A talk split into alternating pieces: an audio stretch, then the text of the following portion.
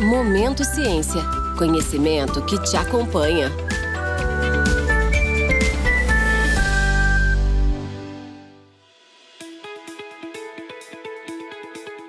Você que trabalha, ama ou tem curiosidade sobre o mundo da ciência?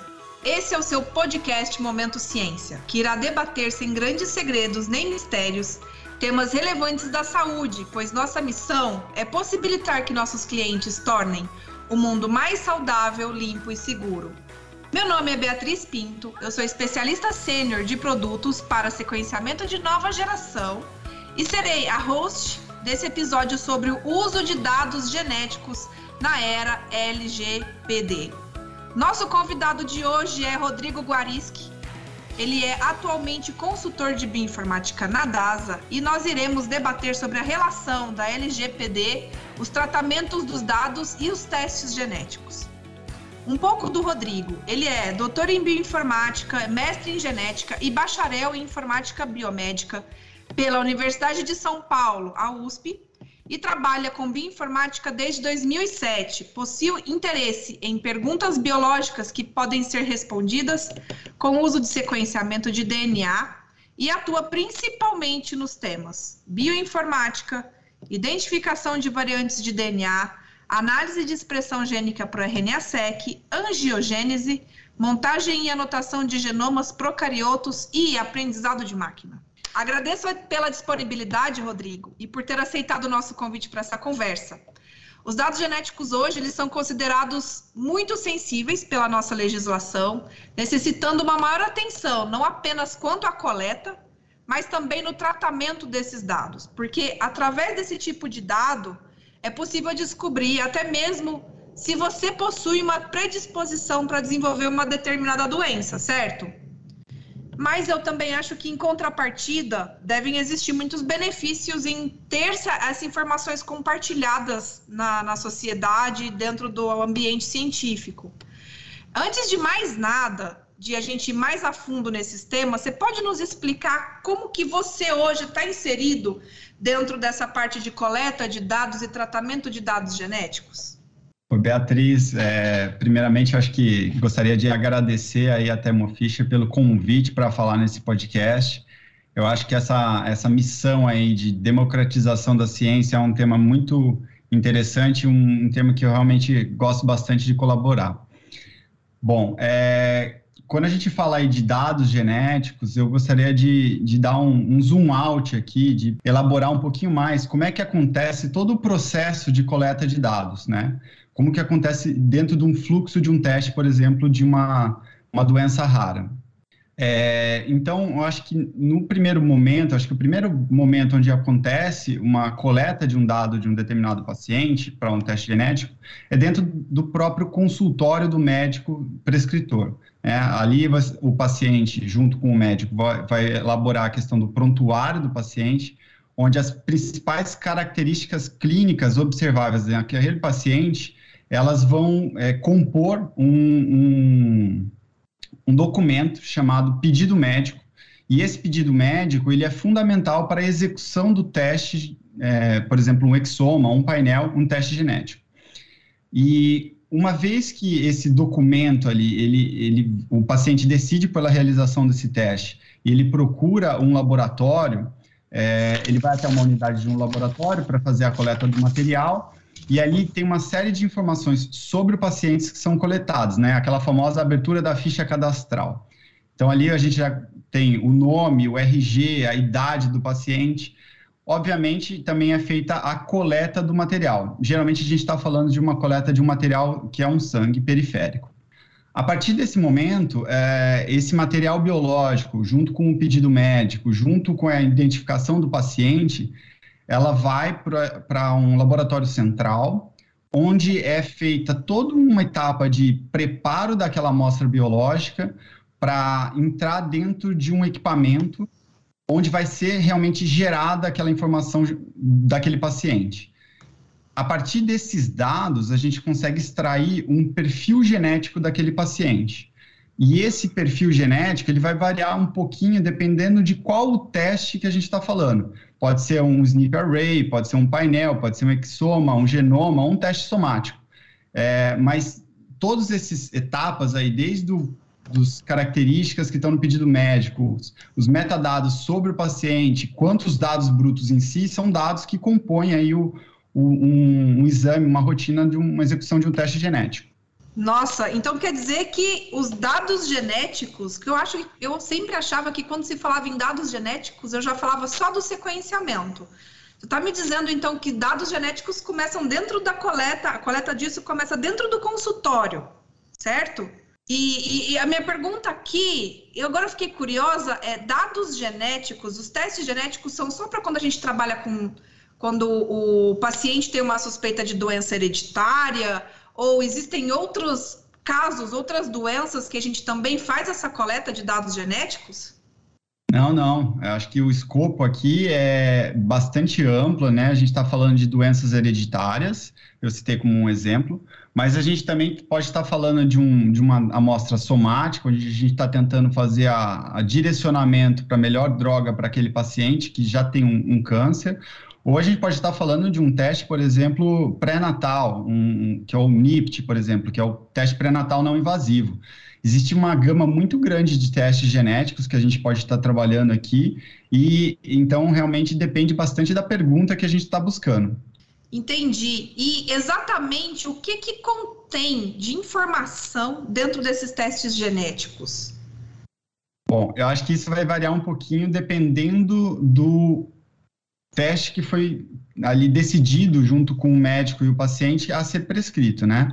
Quando a gente está falando de um teste, por exemplo, um SNP Array, eles são testes, é, tem um formato de, de arquivo específico e tudo mais para diagnóstico de, de variantes do número de cópias. Quando a gente está falando de um, um sequenciamento de um exoma, por exemplo, a gente está falando de um outro formato de arquivo completamente diferente, mas que ali a gente está buscando outro tipo de pergunta, que são perguntas mais pontuais. É, isso tudo ali, eu acho que acontece ali dentro do dia a dia do laboratório, é, e aí existe realmente profissionais bastante capacitados ali para a gente conseguir trabalhar esses dados de uma maneira adequada. Mas todos esses testes que você falou, SNP Array e afins, todos eles são. A gente tem DNA lá dentro. Ou eu estou enganada?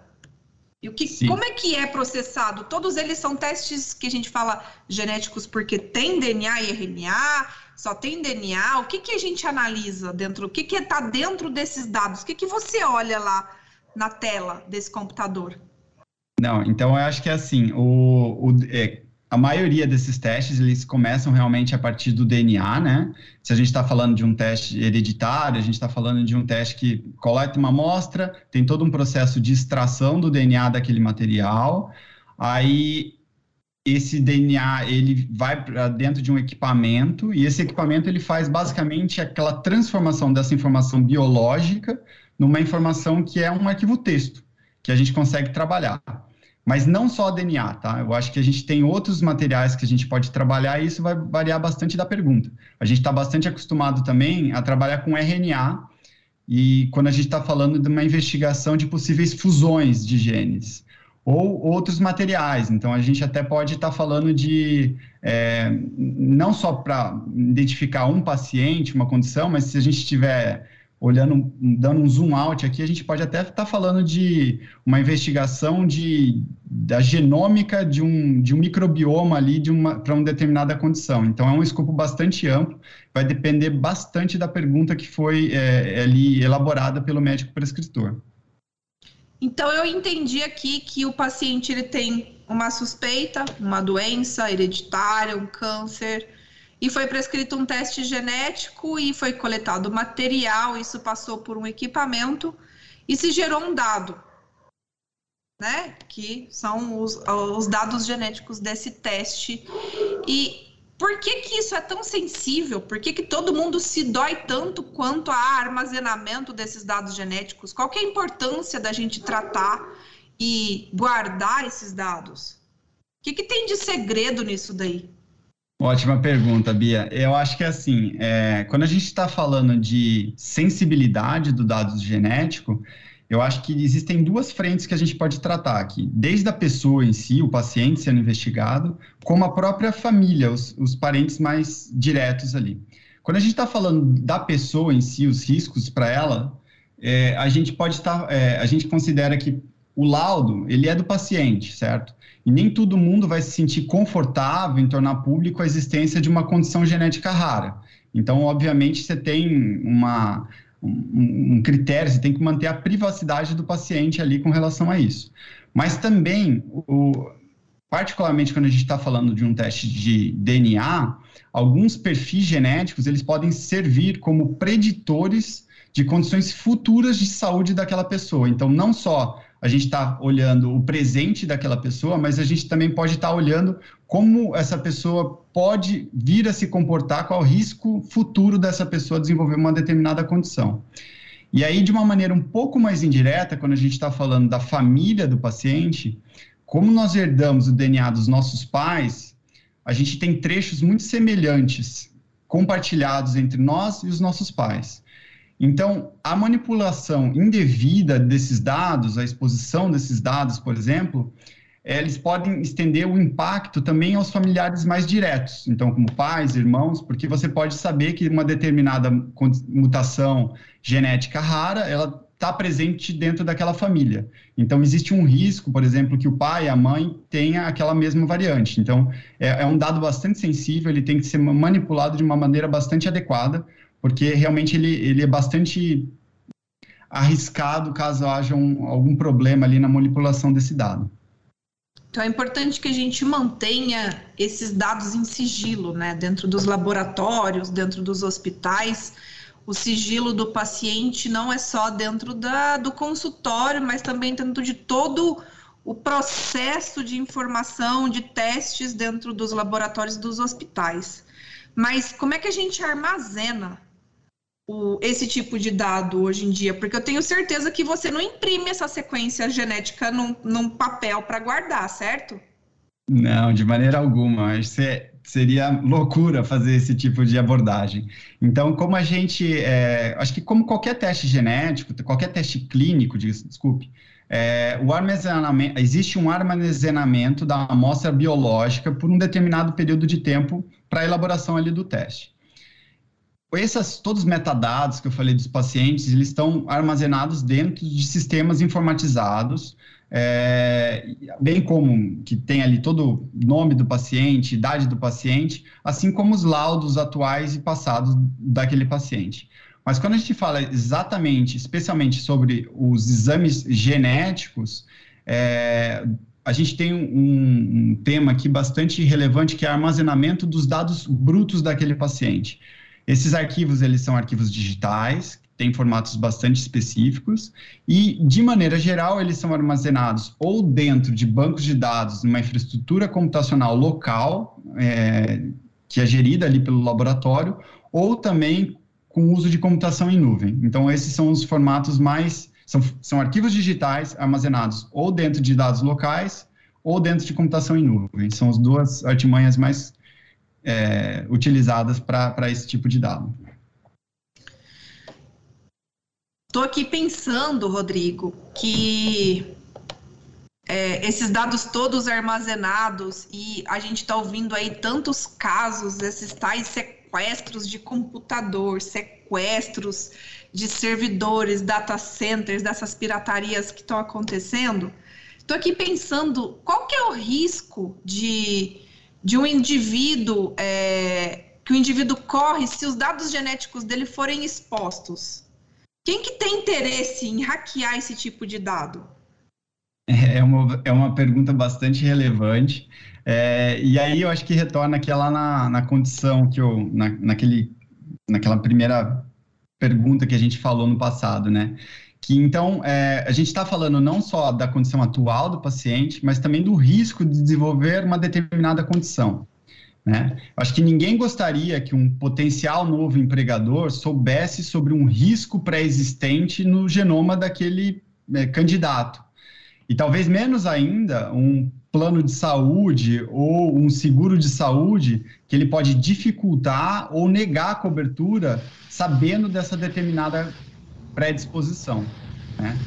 É, Adicionalmente, como eu, eu também já, já, abordei anteriormente, é, esses riscos eles não se estendem apenas ao paciente investigado, mas também de uma maneira um pouco mais indireta aos paciente, aos familiares mais diretos daquele paciente. Então, é realmente, são dados muito sensíveis e a gente tem todo um trabalho para garantir a privacidade, é, evitar todo esse tipo de risco de exposição desses dados. Super importante. É, a gente tem visto aí muito a necessidade de se proteger os dados, a questão da criticidade de se proteger dados de cartão, imagina o dado do seu DNA, né? É, essa parte de, de ou esse medo quanto à condição predisposição genética e se entender que predisposição genética nem sempre é o que você vai ter no futuro, né? É, faz muito sentido a gente analisar os riscos. O sequenciamento genético ele está aí para fazer essa parte de analisar a sua possibilidade de chegar a ter uma doença cardíaca, uma, uma doença imunodeficiência, alguma coisa assim. Mas isso não significa que é uma sentença. Né? E, e esses dados nas mãos de pessoas que possam fazer uma seleção baseada em hipóteses é muito perigosa. Eu entendi bem essa questão dos riscos, mas eu queria saber agora, a gente já pensou na parte pesada, mas qual que é o benefício? Por que que então, se é tão arriscado, se é tão polêmico e se é tão é, é, perigosa essa exposição, qual que é o benefício de se ter esses dados juntos? Por que, que existe esses bancos de dados genéticos, então? Qual que é a importância de eu coletar esse tipo de dado e eu colocar tudo isso é, num coletivo, numa, numa data science, para poder chegar em alguma conclusão? Não, não, vejo, eu vejo por enquanto só os riscos. Qual que é a grande vantagem disso daqui?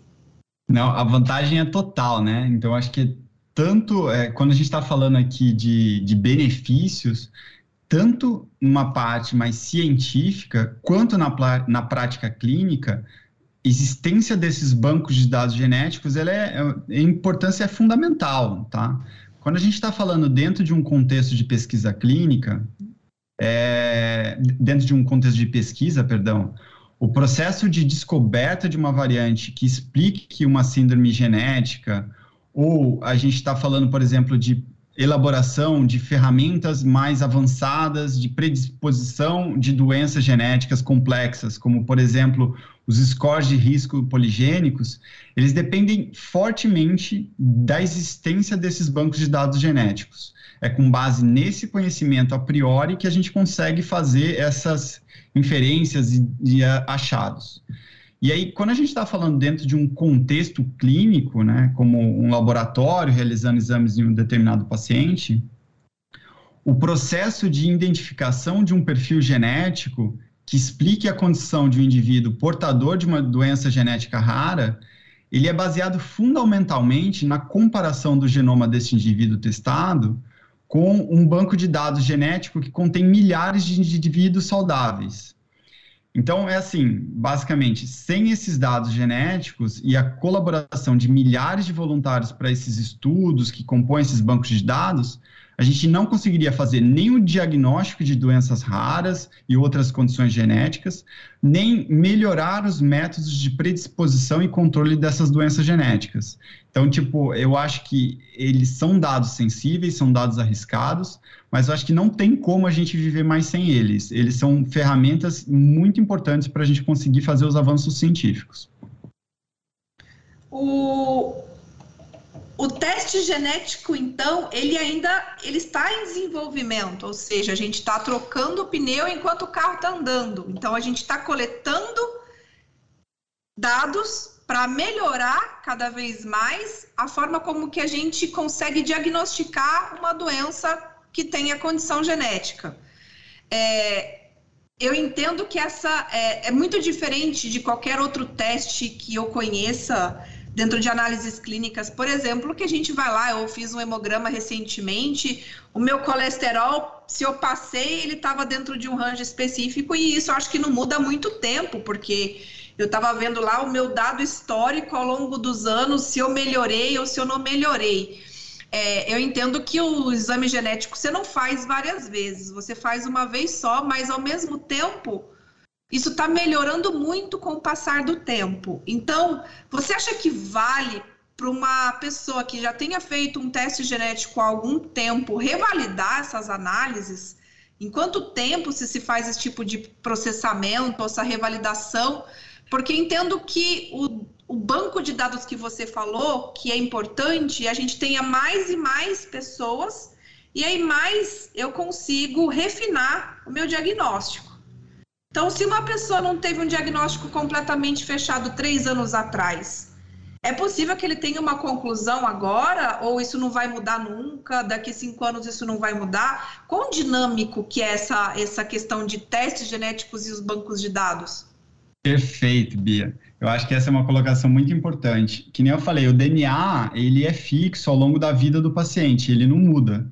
Mas as informações que a gente tem sobre essas, divers, essas esse perfis genéticos que a gente observa no, no, no paciente, as informações, o conhecimento, a literatura científica que a gente tem, ela evolui diariamente. Então, novos artigos são publicados, novos bancos de dados são tornados públicos e a gente consegue evoluir muito melhor e compreender de uma maneira muito mais é, é, assertiva é, à medida que o tempo passa.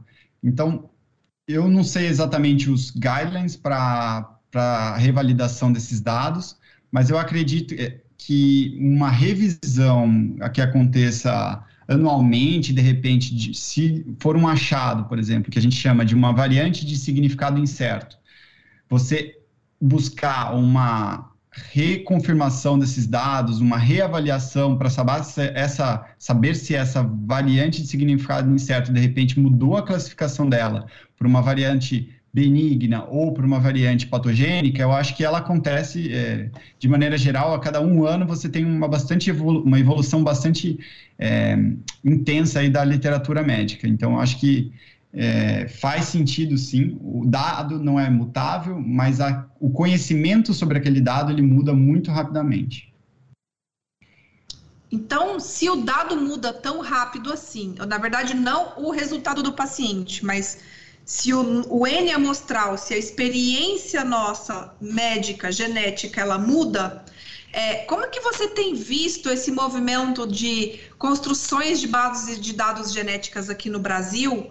E, e quais o seu, qual a sua visão para os próximos passos dentro dessa construção brasileira, no cenário brasileiro? É, eu acho que essa, essa questão de construção dos bancos de dados brasileiros, ela é fundamental, tá? Então, assim, quando a gente está falando de, de doenças raras, por exemplo, a gente principalmente acaba utilizando bancos de dados americanos ou europeus para para fazer a nossa análise. Que nem eu falei, é, basicamente a gente contrasta os perfis genéticos de um determinado paciente contra um banco de dados. E a gente, o que a gente acaba utilizando são bancos de dados europeus ou americanos para fazer esse contraste. Mas a gente sabe que a nossa população brasileira, ela, é, ela tem um background genético muito rico, muito é uma população que a gente chama admixed, né? é uma população misturada. Então, é, esses bancos de dados, eles não são os ideais, digamos assim, para a gente utilizar, mas eles são os melhores que a gente tem atualmente. Então, e com, pensando nisso tudo também, a, a, a DAS, ela financiou um projeto de pesquisa e cofinanciou um projeto de pesquisa aí, chamado Projeto DNA do Brasil, que é um projeto bastante interessante para a gente conseguir realmente capturar todo esse background genético aí da população brasileira. É um, bastante, é um estudo bastante abrangente aí, que vai ter um objetivo aí de sequenciar quase 15 mil amostras de genoma completo, para justamente a gente conseguir realmente fazer essa comparativo com o que há de melhor, o que há de, tipo, comparar brasileiros contra um banco de dados de brasileiros. E, obviamente, isso é um habilitador também para um tema que eu já falei ali anteriormente, que é a questão dessas ferramentas mais modernas. Para a gente estar tá falando de score de risco poligênico e, e essas ferramentas mais avançadas tecnologicamente para teste de genética, eles dependem da padronização, da existência desses bancos de dados. Então, acho que realmente é, é fundamental que a gente comece a trabalhar isso é, aqui no Brasil. Tá perfeito. Eu acho que quando a gente fala aí muito de testes genéticos, é, principalmente no interior do país, a gente ainda ouve falar e existe uma tendência de enviar essas amostras e fazer os testes fora do país. Quase não se fala em fazer sequenciamento e fazer esses testes localmente. E aí eu imagino, né, que o banco de dados e os armazenamentos dessas informações são todas feitas lá fora, não são feitas aqui. Mas eu acho que, pelo tudo que você falou, que existe uma importância de se manter esses dados aqui no Brasil, correto? E, e, e como que você vê é, essa necessidade e como que você vê hoje? O Brasil está capacitado para fazer esses tipos de testes aqui e a gente está capacitado e tem é, know-how para fazer esse tipo de banco de dados localmente aqui e dar o melhor tratamento e melhor direcionamento para o paciente? Bia, eu, eu, tenho certeza que sim, tá? O Brasil ele evoluiu muito nessa parte de biologia molecular nos últimos, nas últimas décadas. Eu acho que hoje os laboratórios de ponta no Brasil estão fazendo é, testes genéticos com uma qualidade muito é, semelhante ou até superior a testes no exterior. E eu só vejo como uma série de vantagens aí a gente fazer a realização desse teste aqui internamente. Então, você tem ganhos tanto na questão de turnaround time, né, o, te, o tempo para se liberar esse resultado, porque você evita toda essa complexidade de mandar a amostra para o exterior, você tem preços competitivos para trabalhar em mercado nacional e, e assim, e eu também é, acho que aqui no Brasil a gente está trabalhando com uma série de, de leis aqui para proteção do dado. Quando a gente manda esse dado para fora, a gente está suscetível a legislações, a jurisdições que não são do Brasil. Então, se esse dado for exposto, se esse dado vazar, se esse dado. Você não está coberto por esse tipo de, de situação. E acho que, adicionalmente, também uma, um ponto que, que me chama bastante atenção são todos esses testes que eu já ouvi falar. São alguns testes genéticos que são oferecidos é, gratuitamente ou é, de uma maneira com preço abaixo do que seria o executado, né? E eu, eu acho que assim tem uma máxima que eu gosto de, que eu acho bastante interessante, que é o seguinte: se você não está pagando por um determinado produto ou serviço, é sinal que você é o produto. Então, o interesse, o modelo de negócio desses laboratórios, desses fornecedores de serviço, ele na verdade não está no, no serviço em si, mas está na obtenção desses dados. E com esses dados ele vai monetizar em cima no segundo momento. Acho que é só importante, eu acho que cada um, cada pessoa tem que avaliar se faz sentido para ela ou não, mas eu acho que é só importante a gente ter visibilidade e tomar uma, uma decisão informada a respeito disso. Não achar que o negócio está vindo de graça para a gente a troco de nada. Eu recentemente recebi, eu fiz um teste desses que vem na caixinha, que chega em casa e a gente passa o cotonete na boca. E aí eles perguntam se você quer que o seu dado seja compartilhado na base de dados ou não. E aí, se você compartilha o dado, você ganha um desconto no preço desse teste. Então quer dizer que não existe almoço grátis. Não eu existe. Estava crente que era só para melhorar a, a, informação lá, ia melhorar o teste, a acurácia. Então, interessante, porque, como você disse anteriormente, a gente não sabe né, para que está sendo usado esse dado, e você já soltou é, diversos pontos falando aí sobre. É, hackeamento, sobre o uso desse dado, até mesmo na, na informação de aceitação ou não do plano de saúde. São todas é, decorrências muito drásticas, né? Mas eu acho que a Lei Geral de Proteção de Dados aqui no Brasil, que veio para proteger não só o meu cadastro na hora que eu faço lá o meu cartão na, nas lojas é, de comércio, mas também que veio para proteger esses dados que, para mim, são muito mais é, críticos não vou falar mais importantes, mas são de relevância muito mais crítica, porque o CPF se cancela, o cartão se troca, o endereço se troca, todas essas informações a gente consegue trocar, mas o DNA ainda não consegui trocar. Então, é da sua visão, é, o Brasil está preparado para seguir na sua atuação hoje? Vocês estão preparados para seguir os requerimentos da Lei Geral de Proteção de Dados no universo dos testes genéticos? Ótima pergunta, Bia. Eu acho que assim, é, acho que para alguns ouvintes que talvez não, não estejam familiarizados com esse tema da LGPD, a Lei Geral de Proteção de Dados, é, eu gostaria de dar um contexto. Então, essa lei é uma lei que foi aprovada em agosto de 2018, tá? E ela entrou em vigor no início de 2020. Ela é uma lei que foi bastante inspirada, digamos assim, na regulamentação europeia, que é a GDPR, a General Data Protection Regulation, e também em alguns, é, alguns pontos na RIPA, que, é, que é que atua nos Estados Unidos. Então, basicamente, o que, que ela fala dessa lei? Ela dá, ela rege toda a questão de tratamento de dados dos brasileiros. Então, ela estabelece uma série de parâmetros aqui para coleta, para o armazenamento, para o processamento e a destruição desses dados. E eu acho que o que ela mais acaba fazendo ali, reforçando, é que o paciente, o, o portador, o, o, dono daquele dado é a pessoa que doou aquela amostra, que cedeu aquela informação. Então ele coloca essa pessoa no controle ali do que, que o fornecedor de serviço vai fazer com aquele dado. E eu acho que assim, LGPD é lei, né, Bia? Eu acho que não é que a gente tem que estar preparado, né? Houve todo um trabalho ali, a gente não questiona a lei, a gente obedece. Então a gente tem que estar, houve todo um, um trabalho aqui interno para a gente, na, na DASA, para a gente fazer todo o ajuste dos termos de consentimentos do paciente. A gente discutiu em profundidade toda a questão de sensibilidade e riscos dos dados genéticos é, fizemos toda uma avaliação aí bem profunda do, dos ambientes computacionais, garantindo controle, é, ambientes seguros para armazenamento desses dados, sempre, obviamente, trabalhando com dados anonimizados, mas acho que o ponto principal é o seguinte, a gente quer garantir a segurança do paciente e tornar ele, dar para ele esse controle do que, que ele acha que o laboratório deve fazer. Então, Sim, eu acho que o brasileiro, o Brasil ainda está se adaptando a essa lei. Alguns laboratórios já estão mais avançados, outros menos, mas eu acho que é uma lei que, que veio para ficar e a gente tem que realmente se adequar a ela, porque é o, é o, é o futuro para esse tipo de situação.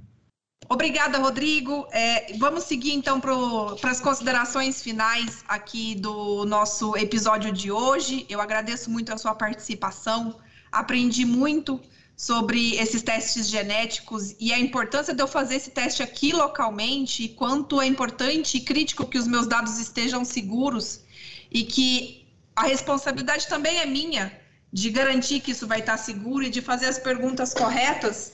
Mas eu gostaria de deixar seu, esse espaço aqui aberto para suas últimas considerações. Qual a sua última mensagem para a nossa audiência?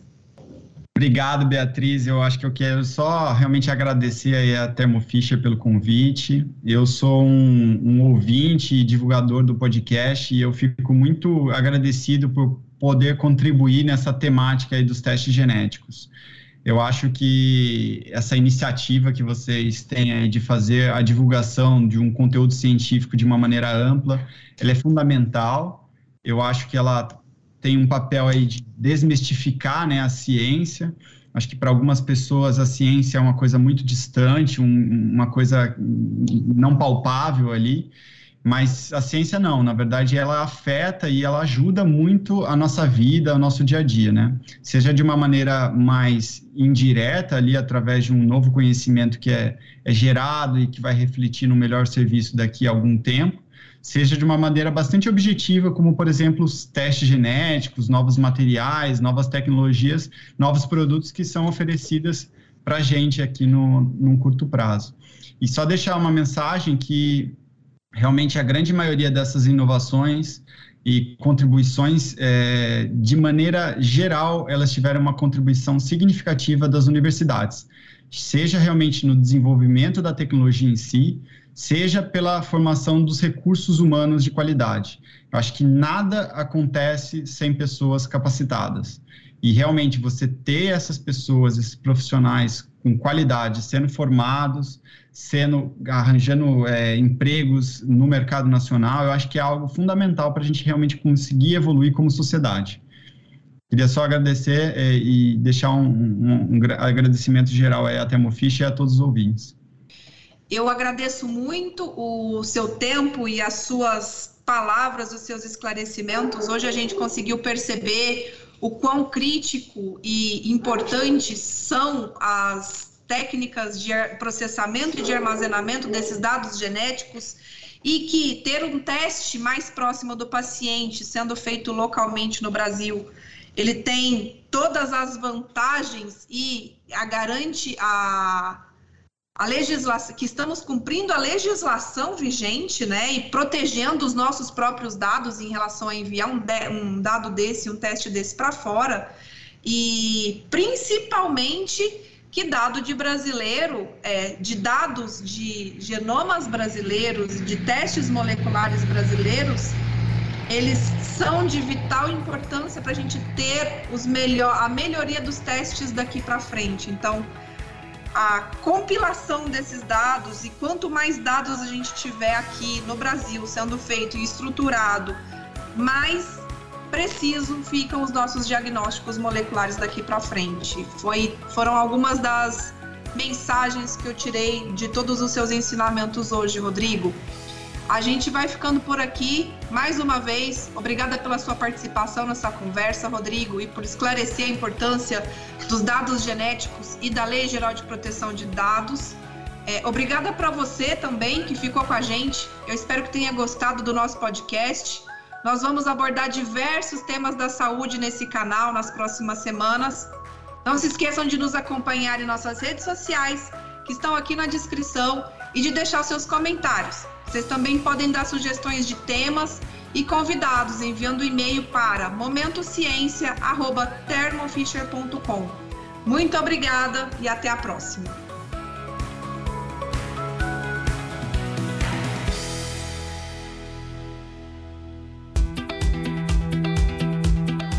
Momento Ciência é um podcast da Thermo Fisher Scientific, em produção pela U Project Content House.